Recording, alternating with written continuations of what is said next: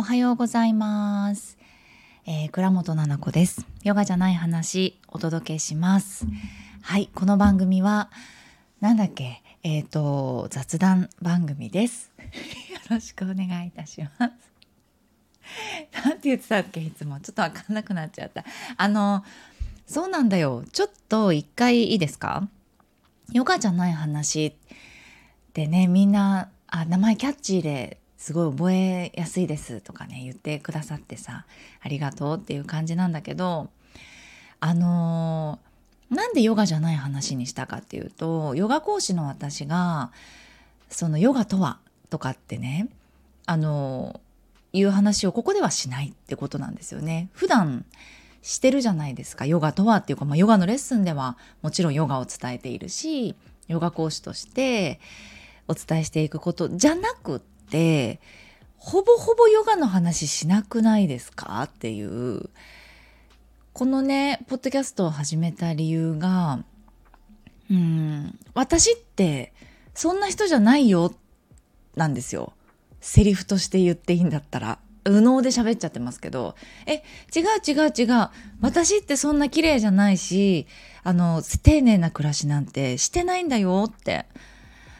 あの本当に普通にねの人なの。どうしてって。みんなのライフスタイル以下だよみたいな。ちょっとわかんないけどちゃんとしてないんですよ。あのいいことだと思ってんのそれが。お母さんとしてちゃんとしてないしわかんない。私のフィルターだね。だからこう買ったおやつとかさわかんない。パンとかご飯とかも全部こう手作りでちょっと今日スシロー行っちゃおうかとか言って8時ぐらいからスシロー行くとかないでしょみんな私そういうのやってるからなんかすごくねこう遠くとあの考えてもらいやすいんですよ私って。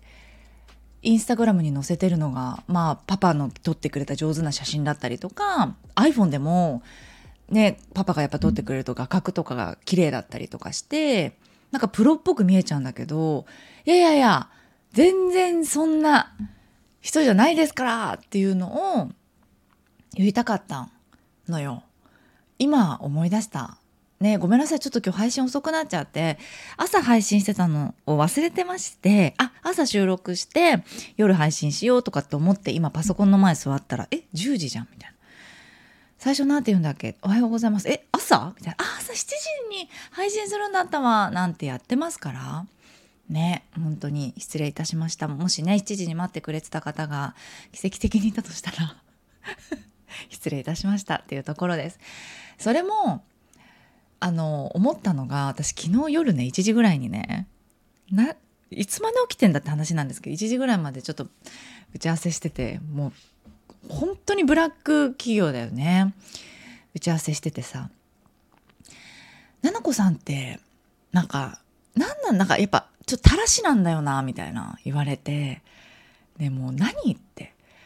その男たらしなんて言うんですか？そんな言葉使ったことないか分かんない。女女たらしとか男たらしって言うじゃないですか。ちょっと分かんない。たらしってどういう意味なんだろう。それで言うとねななこさんってたらしなんですよとかってね言ってくる人がいてね。何なのとか言って、ね、わざと垂らしてんですか？とか言って。そんなことないと思いますけど、みたいな。欺く、ちょっと待って、たらしには、欺くなどの意味がある。騙す？女性を、え？ああ、少しマイナスな印象を持つ方も多いかもしれません。あ、人の心をつかむのが得意な人、慕われやすい人、愛され体質の人とイメージすればいいかもしれません。だって。人たらしだって人たらしは女性にモテるあ人たらしの特徴12読みますね。ポジティブ思考。うんうんうん。いつでも笑顔。うんうん。人懐っこい。好奇心旺盛。リアクションがいい。ちょっと笑っちゃった。ごめんなさい。同性異性問わず人気。いやいやこれちょっと意味わかんなくない？人たらしの人の特徴で人気っていうのが謎だけど適度な距離感を保つ。へえ気配り上手。素直に受け止められる。豆で丁寧。聞き役も話し役もうまい。あ目上の人を立てられる。あーちょっとほとんど分かんない。特徴あります？私の。でもリアクションがいいっていうかそのリアクションがでかいとか激しいみたいなのとか好奇心旺盛とか基本楽しいことが本当に毎日多くて結構困っちゃうから多分ポジティブバカっていうごめんなさいちょっとなんかポジティブになろうとかポジティブ思考あじゃあ心理学みたいなのとかって全然習ったことないし分かんないんですけどえ嫌なことなくないっていう結構人生なんです。ここ10年じゃない嘘ついた。5年いや7年ぐらいですかね、うん、なんですよ。うん。だからポジティブ思考と言われたらそうかもしれない。いつでも笑顔なことないですよ。すごい顔してますから悪口とか言う時。ねえみんなと同じです。みんなもそうだよね。すごい顔して悪口言うでしょ。とかもありますからね。人懐っこさはあんのかな私。あんま苦手ですね。人懐っこくするの苦手ですね。だからそういった意味で距離感を保つのかな。でも人懐っこい人とかは好きです。私は。それは入ってないですね項目には。目上の人を立てられる。あーちょっとわかんない。先輩とかいなかったんで嘘つけ。いましたよね絶対。中学高校とかはその先輩と仲良くするみたいなのはそんななかったかな？でも好きな先輩とかいましたけど部活のね。あのでもそうだな立てるあえて立てるとかなんかそのごまするみたいなことが死ぬほど嫌いなのであんまやらないけど好きな先輩とか基本的に自分よりもほら長くやってる人とかうん先生とかは尊敬を置くタイプかな。自分とつながってる方ですよ。もちろん自分がお世話になった方のみにはなりますけれども。聞き役も話し役もうまい。そのうまいとかがちょっと分かんないですね。そう言われたの。今特徴についてちょっと話しちゃってたけどごめんなさい。話それて。って言われて「え？とか言って。なんかすごい距離感近くするじゃないですか。みたいな。はいはい。だからそれで言うとこのラジオもそうで「え？ねえねえ距離あの普通に喋ろう?」みたいなこと私言ったりしてるんですよね。それとかってほんと垂らしてる気がするんですけどみたいな感じの苦情が入って「いやいやそれどういう意図で言ってます?」みたいな言われた時に「私さ」ってそれもしかしたら私のインナーチャイルドかもっていう話になってもしかしたらなんか愛情たっぷりっていうのがまだまだちょっと求めてるちっちゃい私がいて仲良くしてねとか嫌いにならないでねとかえ私ってそんなすごくないんだよみたいななんかありのままの自分でも受け入れられる世界っていうのを私見たいんだと思うからなんかありのままの私を見せられる場所っていうのを多分欲しくってそれがこのポッドキャストであるし「あおえ普通に喋ろう」ってなんか「えデニーズ行こう?」とかっていうのって例えばですよ。とかってその素じゃん。どう考えても私デニーズでその取り繕えないもんね。私はとか言って嘘をぶっこけないじゃないですか。ねだからそういう本当の私って全然こんな感じだけど大丈夫そうっていうのをあの多分受け入れてほしいんだろうな。それで私は受け入れてほしいなが心の中にあるから。だからそうじゃないインスタグラムとかで「七子先生って本当に素敵綺麗みたいになっちゃうと「あー違う違う違う違うよ」っていうのをもう本能的にやりたくなっちゃってんのかなってだから垂らしてないよって言ったらもうなんかすごい笑ってて天然だったかみたいな。そのたらしっていうところはもう確定らしいんですよ。たらし確らしいんですけどそれがなんか戦略だったのか天然だったのかみたいなのだったんだけどくそ天然かみたいなそんなこと言ってないねその子。そんなニュアンスで言って笑ってました。あそういう部分があるのかも私。だからヨガじゃない話ってコンセプトとかちょっとよくわかんないんだけどもう一回考えた方がいいかもね。なんか伝わるかなと思ってなんでヨガの先生なのにヨガじゃない話なんだろうと思う人もいるかもしれないし改めて語源とか始めたきっかけって何だったんだろうって思う人がねもしいたらっていう感じでなんか言えたらいいかなって今思ったりしました。はい。でですね今日はえっ、ー、とあのレター会なんですよね質問会ちょっと読みますねえっ、ー、とあっちの方にえっ、ー、とメールフォームの方に来ていただいていたあメールフォームからのご質問感想えー、お読みしたいと思います。メールのフォームの方もありますからね。ちょっとそれまた載せておきましょうか。Apple Podcast、Spotify から聞いてくださってる方もいるから。はい。えー、ラジオネーム、えー、そらかかさん。はい。ありがとう。ななこさん、こんにちは。えー、先日の277意見が違う場合のスルースキルを聞いて、実は最近の我が家がまさにそういう感じでごめんね多分ちょっと遅くなっちゃったねこれ読むの思わずレターをさせていただいてます私の器が小さいのかもしれないけど旦那さんの行動で気になることがあって気をつけてねと伝えてから旦那さんが不機嫌になりムスッとしていて私に対してよそ者扱いをするようになっています。ななこさんのように旦那さんに対して私の気持ちを伝えたいなと思っても旦那さんが論理的で怖くてうまく伝えられずでもやもや。でもこの先もまだずっと一緒にいたいなと思っているし一番理解してもらいたいなら自分の気持ちをちゃんと伝えていかなきゃですよね。うまく伝わる伝わらないかもだけど怖がらず向き合っていきたいなと思いました。夫婦とはパートナーシップについてなどのお話もまたしてもらえたら嬉しいですありがとう空かかさん読むのが遅くなってしまってあのすみませんでしたえっとね、そうなんだ。怖いのやだね。ね怖くしないで。論理的で怖くしないで。全世界の旦那。お願いだから。なんかさ、まあ、旦那だけじゃなくって奥さんもそうかもしれないし人々なんかその圧であの怖く喋らないで。しかも相手がさ心を開こうとしてさた時にね私をこれで読んでと思ったのが旦那様さ空かかさんの旦那さんはさちょっと嫌だったね。気をつけてねっていう言葉が嫌だったんじゃん。だって不機嫌になりムスッとしていてよそ者扱いしちゃったんでしょ？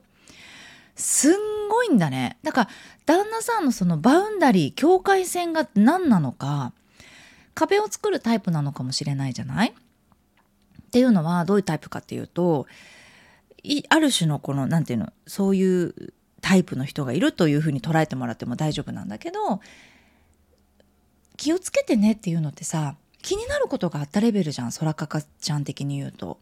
気をつけてねってなんかこういうことあって雑巾ちゃんと絞ってから床拭かないとびしょびしょになるから気をつけてぐらいかもしれないじゃん。言ったことわかんない。でも不機嫌になってムスッとしてよそ者扱いする。もう怖がっちゃってるし敵認定してるよね。その瞬間にもうそれあの気持ちを伝えたいじゃないのよ。空かかちゃん多分やるのこれから。そのもう伝えたじゃんね。一応気持ちというかやってほしい行動を伝えたんだよね。私はこうしてもらいたいと思ってるっていう直してねということを伝えたん。でそれを空かかちゃんの旦那さんは「はい敵認定僕に危害を害する人だ」なんか言ってくれりゃいいじゃんね。だからいやそんなになんか雑巾絞ったことないから分かんなかった。とかなんかそれもなくってただ不機嫌になってムスッとしたんだよねきっとね。ってことは気に食わなかったんだねその気をつけてねって言われたことが。気をつけてたのにとか。でもそれも言わない空かかちゃんに言わないようなタイプというか石の壁をこう作ってしまう。全てのことが自分をジャッジしていて否定しているように感じてしまう。空かかちゃんがそうじゃなくてもよ。これってコミュニケーションでそういうふうに捉える人って結構いると思ってて。えそんなつもりなかったのにって結構ない？ね、でも相手のことすごい傷つけちゃったとかってさでもこっちとしたらさ結構どうもできなかったりもすることじゃないですか。それって。全ての人が石の壁を持ってるかもしれないとか。否定されたと思われないようにこんな言い方かなんて言ってたら人と喋るの嫌になっちゃうじゃんもう。これが難しいところでそこがまだ一致してない人がたまたま旦那さんだったというだけだからね。別にそんな要素なかったとしても大好きで結婚できんのよお互い。変な話言っちゃうと。そそうじゃない？だから夫婦ってさ別に結婚できるじゃん？で結婚した後にいろいろ揉めるよ。なんかえ？マジで結婚しない方が良かった？とか私生まれ変わっても違う？生まれ変わったら絶対違う人と結婚しますから。それ言ってんの旦那さんにね。つまんないじゃんだって人生同じ人と結婚しててもじなんだけど。ごめんなさい。そうそうそう。なんでそれそれは伝えないでください。ごめんなさい皆さん。これは伝えないでください。うちが特殊パターンなので旦那さんそれケラケラ結構喜んでるんで。変態なんかな？ちょっとわかんないんですけど。そう。だからそんなのも一致してない。私旦那さんのことも分かってないし私のことも分かられてない。旦那さんなのに。って思っちゃう人もいるかもしれないけど全然そんな知らなくったって大好きで結婚できるよね。っていうのがまず一つとこれから私の気持ちを伝えたい、ね、ずっと一緒にあのいたいなと思ってるからもちろんね気持ちを伝えなきゃいけないんだけどもう一つできることはえっ、ー、と聞かないとだね気持ちを。言わないもんね。うん。旦那さんがさだって不機嫌になってムスッとしてよそ者扱いするんでしょ？すごい辛いよそれは。旦那さんも辛い辛そう。だって安心安全じゃないんじゃん空かかちゃんのこと。嫌だって思っちゃう？何がそんなに怒ったのか。うんと教えてみたいな言い方だともっと嫌かもしれない。どんどんどんどん責められてるかもしれないからよくよく旦那さんのことをこう思いを馳せて考えてみる。どんな時にいつも機嫌が悪くなるかな。その背景にはなんかそんなこと話したことない？なんか腹割ってというかそう大喧嘩でもいいんだよ。まあ、って怒鳴り合いの中で言っていた旦那さんの一言だったりとかまあ、旦那さんの小さい時からのご両親との関係とか子供とか自分に対する一言とかいろんなことできっとその旦那さんのサインというかあると思うんだよね。それを見ていってもしかしたら不安なのかもしれないし仲間じゃないと思ってるかもしれない。うん、空かかちゃんのことを守りたくてプライドがすごくいっぱいこう背負ってんのかもしれないだからもうちょっとイメージでいいですよ手を握ったりハグをしたりしてあのなんだろう味方だし大丈夫ってあなたのことをすごく愛してるし大好きだしあの受け入れるよってまずは受容してるあなたの存在をすごく、うんと、認めていてこれからも一緒にいたくってどんな意見でも受け止めるよっていうのが多分ないんですよね。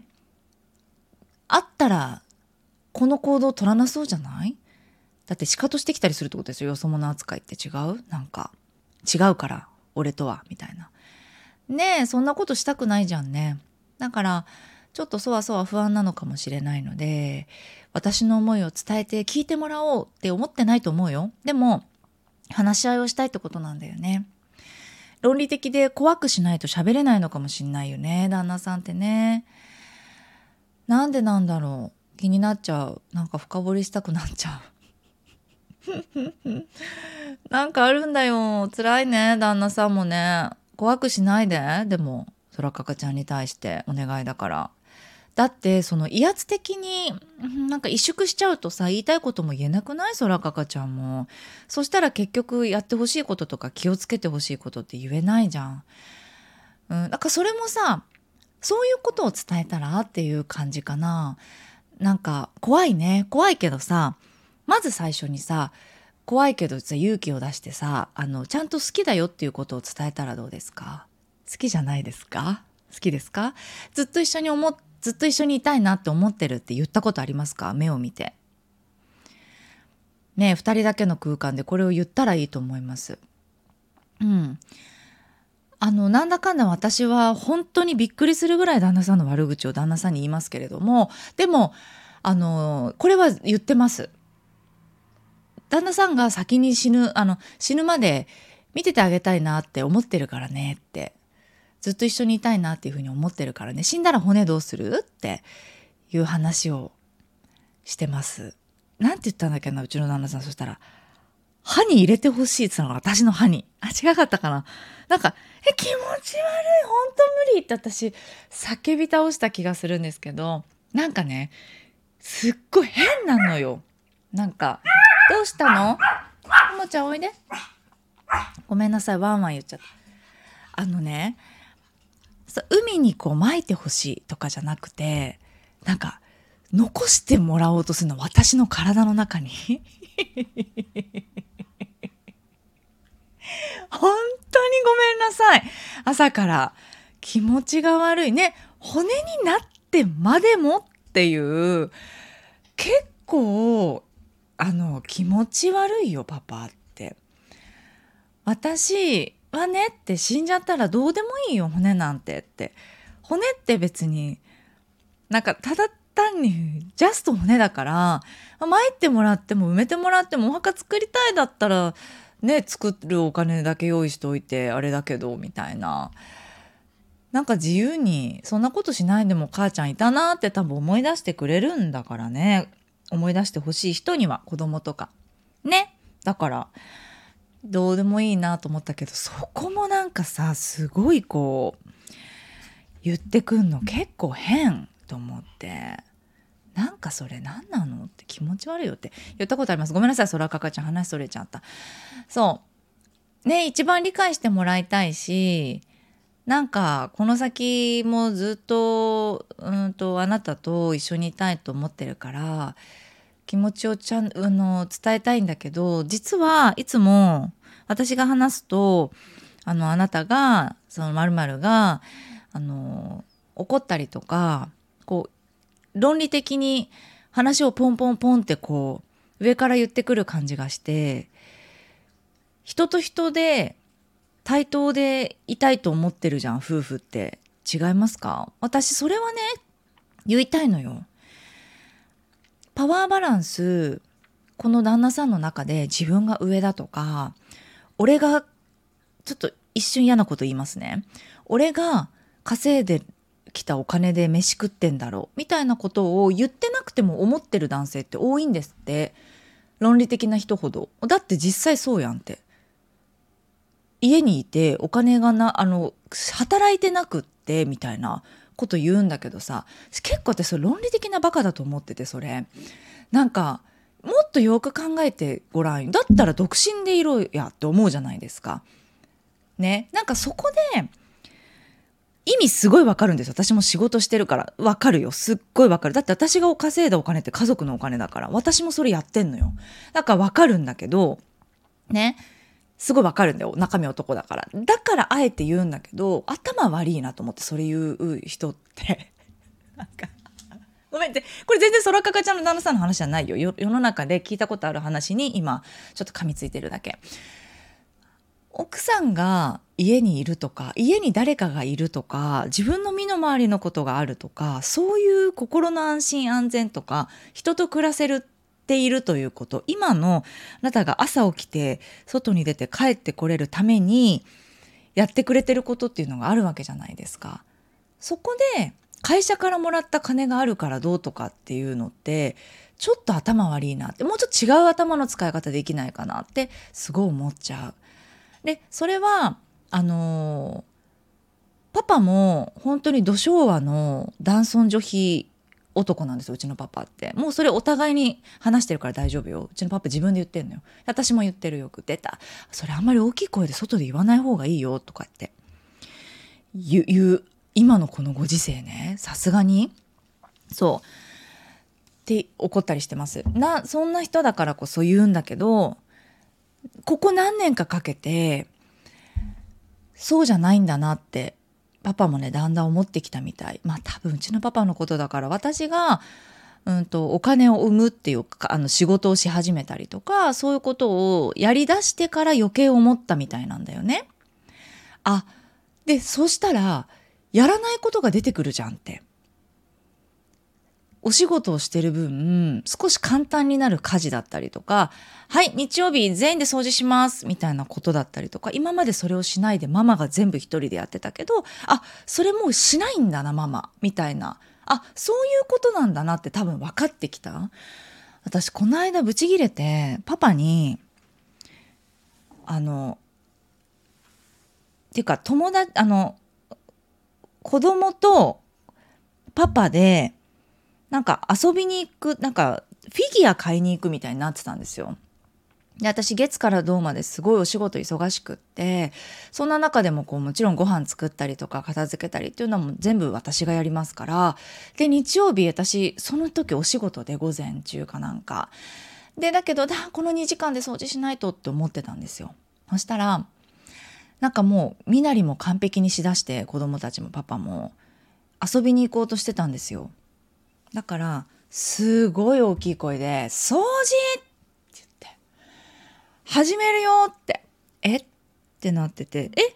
ちょっと待って。掃除の前に遊びに行こうとしてた？びっくりすぎるんだけど大丈夫そう？ってって。パパ？トイレねパパは。トイレ掃除なんて多分生まれてから1回2回ぐらいしかしたことないんですよ。だからすごい聞いてくるの。あれはどこだ？これはどこだ？みたいな、うん、自分で考えて言ってどこどうやったら綺麗になるか自分で考えてくれるって。パパはトイレ掃除床這いつくばって全部やりなさいよって。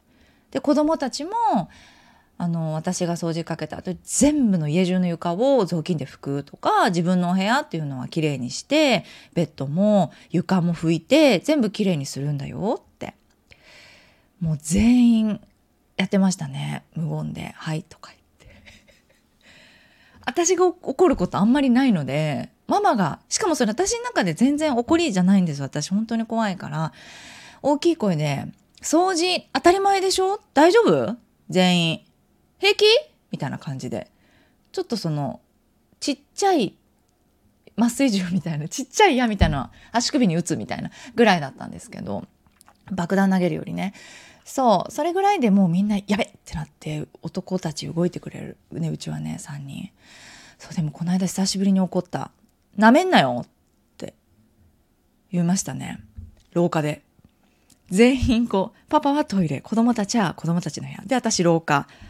おい、なめんなよって、すっごい大きい声で言ったら、もう無言、全員。やばいやばいやばい。ママがブチ切れちゃう。掃除しようね、お餅とか言って、その、明るい声出しながらの「なめんなよ」を廊下で大きな声で一回言う言うっていうねことやりました。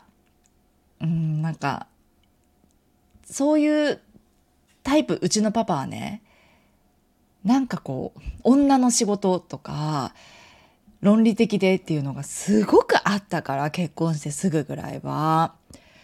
未だに治ってなくてそれパパの本当に治した方がいいところお仕事をする上でもね女性がお多すぎる職業だからこそ言ってる、うん、そういうさお互いのなんかそれこそ気をつけてねとか直した方がいいえその認識でいられちゃったら困るよ家族だったらってことのなめんなよじゃん私の廊下のあれは。え大丈夫？ちょっと甘えん坊してる？みたいな。うん、だからそれは伝えていきたいしわからないだったらだからこの怖いっていうのがね怖くしないでほしい空かかちゃんに私だからそれがごめん私がごめんなのが怖くないのよね。誰に対しても結構。パパに対しても全然怖くないしその威圧的で来られても全然なんか怖くない。怖さっていうのはないんだよね。その腹立つはあるけどなんかこう大きな声でが苦手だから私。そういうことを私にしたっていうことで嫌な気持ちにはなるけど怖くて萎縮しちゃって言えないっていうことがほぼないから。なんか私あんまりね結婚してるね家族を守るみたいなお母さんとかやってないんだって前世で。前も話した？これ。道理でだよねって感じだよね私。なんか武士みたいなさなんか馬に乗って戦いますみたいな。村守ってますみたいな。やってたっぽいからさど道理でだって思うんだけど馬に乗ってこう「や」とか「パン」みたいなだからさっきから「矢打つ」とか麻酔銃とか言っちゃってんの？怖っ。ねえ。だそこだけ怖がらず向き合っていきたいのは本当とにかく空かかちゃんを抱きしめたいし私がもう空かかちゃんのママ友だったらなんか本当に支えたいそばでって思っちゃう。実際会って。デニーズでね会って「えどうだった？どうだった?」ってね聞いてくれた？とか。話せた？って旦那さんと話せた？って。あその言い方だったら怒んなかったかとか。なんかいろんな話をしてあ聞きたいなと思った。だからそこが私はさ共感してあげられることができなかったから怖くないからさ旦那さんに。だからこのうまく伝えられずのモヤモヤっていうところが理解してあげられないからこそちょっと参考になったかわからないんだけどなんかそういうふうに思ってるかな。私なんか言えてた？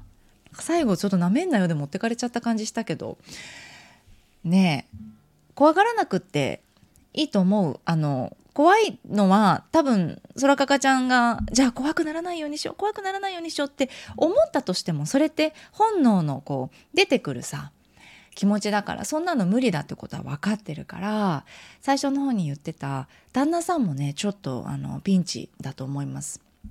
よそ者扱いしちゃうのって旦那さんが性格が悪いわけじゃなくて論理的で怖くしか空かかちゃんにお話できないのも何かあるのよ。何かあるのも自分の気持ちを伝えるのと同じぐらい見てってあげたいなって。なんかうまくコミュニケーション取れないのは何かあるのかなって思うならね。ずっと一緒にいたくってそういうこの人の弱みとかも私だったら大丈夫よ見せておいでっていう風にしてあげられるかしてあげたいかどうかだよね。これしてあげたくねえわって聞いてて思う人はしなくていいからね。ねだから一緒に一緒一緒にいない夫婦もいるわけだから形を変えて、ね、子供がいると子供育てたりとか夫婦が離婚してもたまに会って仲良くしてる夫婦もいるし私の周りでもねそうそうだからいろんな形があると思うけど空かかちゃんがどうしたいかっていうところを書いてくれてたからね一緒にいたいと思うんだったらいろんなこと試していけるかもっていう話でした。はい。ありがとうございました。ちょっと時間が遅れちゃって。今ね何分撮ったかわかんないんだ。あの最近パソコンで撮っててあのどうですか？新しくして。あのオープニングとエンディングもさ音楽変えて。ちょっと喋ってる時にうんと頭の中が忙しい時って音楽も声もあるとちょっと聞きにくいじゃないですか。どう？だから結構無音にしてね最後だけ音楽つけてっていうのでやっていこうかなと思ってます。はい。では聞いていただいてありがとうございました。また次回お会いしましょう。今日もあったかいね。今日は東京は。はい。のんびりやっていきましょう。ありがとうございました。